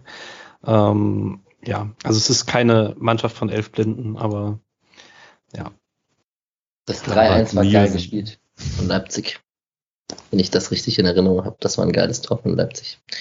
Auch wenn man jetzt Leipzig-Tore nicht abfeiern muss, aber gut, das ist eine andere Geschichte. Gut, dann würde ich, habt ihr noch was zur Bundesliga? Es gab eigentlich ziemlich viele eindeutige Spiele, oder? Mit Bielefeld, Bayern, Leipzig. Ja, und dann Mainz. Ich habe ich ja, ah, ja, genau, Mainz eigentlich krass, oder? Dass die mal vier Tore machen, die haben sonst echt Probleme gehabt mit Tore schießen. Und Augsburg ist halt nicht gut. Ja, das meinte ich vorhin, das könnte auch einer der nächsten Trainer leider sein, die es erwischen könnte mit dem netten Herrn Weinz hier. Mal gucken. Sagen, ohne das 2-0 von Bochum hätte ich heute einen perfekten Kicktipp-Tag gehabt, weil ich hatte 2-2 Köln und 1-1 Stuttgart und 1-0 Bochum und es ärgert mich jetzt ein bisschen. Äh, Leverkusen ist so maximal dumm, dass sie diese 2-0 hergeben. Also, ja. das habe ich vorhin tatsächlich gesehen. Zwischen, heute war ein guter Fußballtag, zwischen äh, Liverpools fünf Toren in Manchester und, ähm, na, was war das andere Spiel? Ah, der El Clasico. Genau. Gut. Dave, ähm, unsere ausgeliehenen Spieler. Der gute Itter bei Fürth wurde in der 71. Minute eingewechselt für Willems. Die haben, wie wir gerade gehört haben, 4 zu 1 gegen Leipzig verloren. Ein Tor haben sie dann noch kassiert, als er auf dem Platz war. Ähm, er kommt zumindest wieder, ist wieder im Kader und kommt zu Minuten. Das ist doch nicht schlecht. Mal schauen, ob er sich gegen Willems durchsetzen kann. Wir haben ein Wiedersehen nächste Woche. Pieringer wurde in der 90. eingewechselt. Die haben 13-0 gegen Dresden gewonnen, also der, der FC Schalke. Ich bin mir da nie sicher, ob das jetzt eine gute Leihe oder nicht ist bei, bei Marvin Pieringer irgendwie. Er kommt nicht so richtig auf Minuten, ist aber trotzdem irgendwie voll dran und hat die Tirode-Schule. Patrick? Ähm, was man die Woche noch gelesen hat bei Pieringer ist, dass es wohl eine Kaufpflicht gibt für Schalke, keine Kaufoption und dass die bei relativ wenigen Einsätzen liegt. Und ähm, da er ja doch meistens, und wenn es nur für ein paar Minuten ist, eingewechselt wird, ähm, ist es ziemlich wahrscheinlich, dass er Freiburg dann fest verlässt. Spannend. Mhm. Ja, ich dachte eigentlich, dass ich das ganz schlimm finde, aber irgendwie mit Schade und äh, Burkhardt und Weißhaupt ist wahrscheinlich echt in Ordnung. Wir haben äh, Lino Tempelmann, Patrick, bei deinen Nürnbergern, die du sehr verfolgst. Äh, die haben 14-0 gewonnen. Unter anderem hat auch Mats Müller-Deli getroffen gegen Heidenheim. Tempelmann 88 Minuten gespielt, klarer Stammspieler, Leistungsträger bei Nürnberg. Also die Laie ist mindestens genauso gut wie die nächste von Bukalfa in Regensburg, weil äh, der hat getroffen heute. Ich weiß nicht, ob ihr das Tor gesehen habt. Der hat so ein bisschen am Torwart rumgeschubst, aber es ging noch durch. Und ähm, genau, hat zum 2-0 getroffen, die haben 3 1 gegen Hannover gewonnen. Und Hätte danach fast noch ein Traumtor gemacht mit einem Lupfer über einen Torhüter, der ein bisschen zu weit vor dem Tor stand. Der ist aber okay. dann aufs Tornetz drauf. Ja, auf jeden Fall, lustigerweise, Schalke, Nürnberg und Regensburg, diese drei Vereine spielen auf jeden Fall gerade in der zweiten Liga alle eine sehr gute Rolle und spielen da oben mit. Also alle drei Laien sind zumindest äh, bei ihren Mannschaften sehr erfolgreich. Äh, wir haben noch Tide bei Ferl und da schlägt sich auch gleich der Bogen zur zweiten Mannschaft, weil die haben gegeneinander gespielt und die zweite Mannschaft hat 3 zu 2 gewonnen nach Toren von Ontusans, Yannick Engelhardt und Max Rosenfelder. Hat die zweite Mannschaft 3 zu 2 gewonnen. Hat jemand von euch das Spiel komplett gesehen? Ich gehe fast nicht davon aus. Vielleicht interessant, wenn man Atubolo ausklammert, ähm, dass man das Spiel gewonnen hat ohne jegliche Kör äh, Körperunterstützung, ohne jegliche Profi-Unterstützung und auch ohne Johannes Flug zum Beispiel. Ähm, vielleicht auch ein Indiz dafür, was du eben mit Luca Hermann letztes Jahr gesagt hast, dass es manchmal gar nicht so schlecht ist, wenn es dann der Teil der Mannschaft ist, der durchs Training komplett eingespielt ist. Ja, auf jeden Fall. Es war auch ähm, ein verdienter Sieg, haben sie danach gesagt, haben auch die Gegner zugegeben, dass es insgesamt äh, in Ordnung geht, dass die zweite Mannschaft vom SC gewonnen hat. Dennoch kassiert man gerade ein bisschen zu viele Gegentore. Also das war ja gegen Kaiserslautern gerade schon so, jetzt hat man wieder zwei kassiert. Äh, jetzt spielt man das nächste Spiel gegen 1860 nächsten Samstag. Also wieder so ein Traditionsverein in der dritten Liga ähm, nach Kaiserslautern und so. Das ist auch echt interessant. Ähm, die sind auch nicht so gut in die Saison gestartet und diese Liga ist allgemein so, gewinnt man da mal zwei Spiele, steigt man echt ein paar Plätze auf und also hoch in der Tabelle und verliert man mal zwei, drei, ist man direkt wieder im Abstiegskampf drin, weil da steigen ja auch vier Mannschaften ab. Also da muss man sich seine Punkte ähm, zusammensammeln. Die Frauen hatten ein Testspiel gegen die Grasshoppers am Donnerstag, äh, letzten Donnerstag. Fünf Tore. Äh, Greta Stegemann, Anne Ratzinger, Tiara Buser oder Tiara Buser, ich weiß es nicht, und Kim Fellhauer. Julian lacht, also weiß er es. War schon richtig, Buser. Okay. Und ein äh, Eigentor war das fünfte Tor. Die haben am 1.11. ihre Pokalrunde gegen den VfL Wolfsburg spielen im Dreisamstadion und es wird auch live auf Sky übertragen, habe ich zufällig vorhin gesehen. Ähm, aber es ist auf jeden Fall Dreisamstadion safe für alle Leute, die das interessiert. Und die U19 kann man noch ganz kurz erwähnen. Patrick, hast du ja auch gemacht in der letzten Folge. Die hat 4 zu 0 gegen Tabellenführer Nürnberg verloren. Äh, insgesamt scheint es bei Nürnberg gerade gut zu laufen. Ne? Also in der zweiten Liga eine gute Rolle, eine gute U19 am Start. Ähm, irgendwie rosigere Zeiten, als es schon gab in den letzten Jahren. So wirkt es zumindest als Außenstehender. Ich habe das Gefühl, da haben nur ein bisschen alle Angst davor, dass ähm, Robert Klaus geht, weil der war jetzt schon in Moskau im Gespräch und ist halt auch Trainer RB-Schule und da hat man die letzten Jahre gemerkt, da ist eigentlich meistens nicht so viel mit äh, Vereinszugehörigkeit, sondern dann auch sehr, sehr viel gucken auf die eigene Karriere. Ich hatte jetzt noch ein Sonderthema. Wir sind ziemlich lange heute. Ich hatte noch eigentlich so, vielleicht, wenn jemand die Muse hat, aber vielleicht lassen wir es auch einfach, weil jetzt ja Kimmich ziemlich im Fokus ist und mit Fekhorst ist auch ein Spieler war, der in den Reihen war, der ausgefallen ist und äh, auch Streich auf Schmied angesprochen, jetzt nicht die tiefenentspannteste Reaktion gezeigt hat. Ähm, ob man da vielleicht noch einmal die Runde öffnet oder jemand was dazu sagen möchte. Also vor allem das Kimmich-Interview auf Sky war natürlich interessant. Aber sag dir noch mal kurz zu Schmied, was war da? Also Schmied ist nicht geimpft gewesen, oder wie? Kam das raus? Also Wurde das offiziell, also er hat sich auf jeden Fall infiziert, ich weiß nicht, ob, und sieht nach schwererem Verlauf aus, ne? Ja, ja. also ich glaube, offiziell war nichts, das ist, man kann es quasi nur aus dem Negativen schließen, dass normalerweise Vereine immer dazu schreiben, trotz Impfung fällt er wegen mhm. Corona aus oder so und das ist da nicht passiert. Und dass die Reaktion sehr, sehr heftig gewesen sein muss, sieht man ja dann auch schon daran, dass er jetzt eben immer noch nicht Mannschaftstraining macht, nach insgesamt jetzt, glaube ich, sechs Wochen Ausfall. Ähm, ähm, vielleicht kurz dazu. Ich, ich bin nicht so der riesige Fan. Also erstmal, ich finde es äh, nicht geil, dass Kimmich dann ungeimpft bei einer Kinderkrebsstation war. Ich glaube, das ist das, was äh, am meisten Grund zum Aufregen ist. Ansonsten würde ich ihn trotzdem ungern in Topf mit Wort Wechhorst vielleicht schmeißen, weil ähm, es ist, er, er geht von falschen Annahmen aus. Es gibt keine Impf-Langzeitnebenwirkungen, die sich nach einem Jahr zeigen. Wenn die aufgetreten wären, wären die jetzt schon bekannt. Ähm, er spricht nichts bis fast, also nicht, fast nichts bis nichts dagegen, sich impfen zu lassen.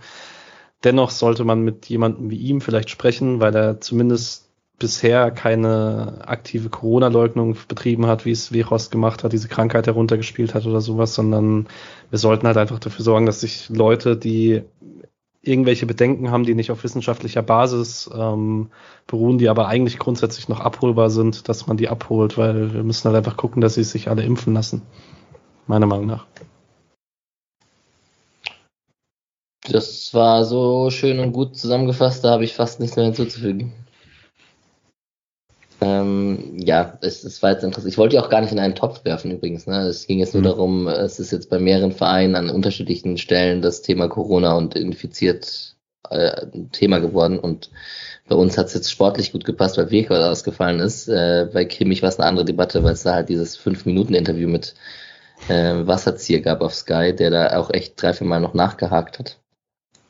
Wobei ich da tatsächlich nochmal fand, sorry Misha, ähm, halt irgendwie krass, dass das Wasserzieher jetzt hinbekommen hat, weil äh, bei Sky und Wechos halt im Sportstudio war und die das halt überhaupt nicht hinbekommen haben, ihn zu konfrontieren. Es, es wird halt interessant, glaube ich, mit Kimmich, weil es risky ist. Also so die Zahlen sind ja gar nicht so niedrig äh, deutschlandweit und die Delta-Variante ist halt ziemlich ansteckend und wenn man da nicht geimpft ist, früher oder später wird man sich halt höchstwahrscheinlich infizieren. So, mal sehen, was da, was da passiert. Also, ja. So, mal sehen. Aber ich bin da jetzt auf keinen Fall eigentlich von der gehässigen Sorte. Äh, auch bei Vikos jetzt nicht. Nee. Und äh, das kann man dann vielleicht, gut, dass du sagst, äh, Schadenfreude, dass sich jemand infiziert, äh, ist dann auch nicht angebracht. Also das kann man vielleicht nochmal betonen, dass das ähm, das ging ja bei Wout Weghorst, der sich dann, dann angesteckt hat, ging ja ein bisschen auch manchmal tendenziös in die Richtung. Da kann man sich auch von distanzieren. So, das nur kurz zu diesem Thema. Ich wollte es kurz ansprechen, weil es irgendwie aktuell war jetzt gerade ähm, und würde jetzt auch aufgrund der Zeit mal auf den Ausblick auf die nächsten zwei Spiele kommen. Ob es eine Folge zum Osnabrück-Spiel geben wird, ist noch nicht final entschlossen hier in dieser Runde. Das machen wir ein bisschen abhängig vom, von der Intensität oder vom Ergebnis oder wie, wie es uns geht und wie wir die Zeit haben. Ja, Julian, Osnabrück und Fürth, das sind zwei Pflichtsiege für den Tabellendritten, die man richtig wegklatscht, beide ganz souverän, mhm. oder wie sehe ich das? Ach, mach doch nicht so. ähm, ja, aber ich meine jetzt, also ganz ohne die Ironie und den großen Saisonstart und sowas, in jeder Saison sind, abgesehen davon, dass man genau solche Pokalspiele ständig verliert, ähm, sind das natürlich die Spiele, die SC Freiburg gewinnen muss, weil auch wenn es oftmals nicht geklappt hat oder so, aber eigentlich sollte man, äh, auch wenn man der 15 beste Verein ist, ähm, gucken, dass man Kräuter Fürth schlägt. So. Und ähm, ja, also ich ich bin natürlich auch, ich habe ja auch den, den Joke schon gemacht, das ist eigentlich alles viel zu perfekt, als dass, dass man jetzt nicht irgendwie ein komplettes Ei legt. Ähm, gegen, gegen sowohl Osnabrück als auch Fürth oder so, aber ich weiß nicht, die Mannschaft jetzt mal objektiv sieht die Mannschaft einfach sehr, sehr gut und gefestigt aus und stabil. Und es kann sein, dass man mit der Spielweise, die natürlich deutlich defensiver sein wird bei beiden Gegnern, äh, schlechter zurechtkommt. Aber also es gibt keinen Grund, warum Freiburg nicht als klarer Favoriten das Spiel gehen sollte. Was ungewohnt ist, aber ähm, dann vielleicht auch mal ein ganz guter Test. Ich kann ganz ja, kurz, Patrick, mein, sorry, äh, ich kann mal ganz kurz Kontext für Osnabrück geben. Die sind äh, in der dritten Liga Vierter mit 21 Punkten nach 13 Spielen. Ähm, die zweite Mannschaft vom SC hat noch nicht gegen die gespielt bisher in der Saison. Ähm, sind ja in der gleichen Liga. Und ähm, die spielen am 28. November dann gegen die zweite. Man hat jetzt am Freitag 0 zu 0 gegen Halle gespielt. Und man ist relativ gut drauf. Also man ist Vierter. Man ist jetzt keine Mannschaft, die irgendwie total schlecht keine Erfolgserlebnisse feiert oder so. Also ähm, das, das mal kurz zum Kontext. Ähm, ich habe ganz kurz äh, den Kader mir angeguckt und so geguckt, welche Namen kenne ich äh, im entferntesten Sinne. Andrew ähm, Wooten. Genau, Andrew Wooten durch Sandhausener Zeit ist mir auch aufgefallen, ganz genau. Und ähm, natürlich ist auch auffällig, dass der Zwillingsbruder von Luca Itter, der David Jerome Itter, bei Osnabrück spielt tatsächlich. Und äh, Sören Bertram kannte ich noch so ganz entfernt von Hamburg Bochum, Aue irgendwie. Ist irgendwie. Der Name hat mir irgendwas gesagt, jetzt auch nicht, auch nicht so ganz klares Bild vor Augen, aber so ein bisschen. Ansonsten Drittligist halt. So, jetzt sorry Patrick, ich wollte nur Kontext zu Osnabrück geben. Nee, voll angemessen. Ähm, der einzige kleine Sorgenfaktor vielleicht, äh, man hatte bei den Spielen in Würzburg und Bielefeld, das waren so die zwei Spiele, die am klarsten ein Gegner waren, der defensiv aufgetreten ist. Da hatte man ein bisschen Mühe, sich Torchancen zu erspielen. Ähm, Klar, Bielefeld gab es die große, große Höhlerchance. In Würzburg hat man auch Chancen für mehr als ein Tor gehabt, aber das war jetzt in beiden Spielen nicht krass, aber es waren halt die ersten zwei Pflichtspiele der Saison und seitdem ist schon nochmal deutliche Veränderung im Kader aufgetreten. Äh, Augsburg war jetzt auch nicht krass aktiv in Freiburg und man hat es ganz gut hinbekommen, dort äh, Chancen zu erarbeiten. Also ich finde schon, dass es Grund zum Optimismus gibt nach den letzten Wochen. Ja, und die Belastung ist jetzt auch nicht so übermäßig hoch, dass man irgendwie denkt, Freiburg bekommt es nicht mehr hin. Und ich könnte mir sogar vorstellen, dass gegen Osnabrück ein bisschen rotiert wird und dass das aber passt. Mit den fünf Wechseln ist ja ganz cool. Da kann man ja eigentlich dann im Spiel immer noch ganz gut reagieren. Ich würde Weißhaupt gern sehen. Ja. Ich würde tatsächlich gerne Heinz und Schlotterbeck sehen. Och. Und äh, was dann aber wahrscheinlich bedeuten würde, dass Nico Schlotterbeck eine Pause bekommt, was aber auch okay wäre.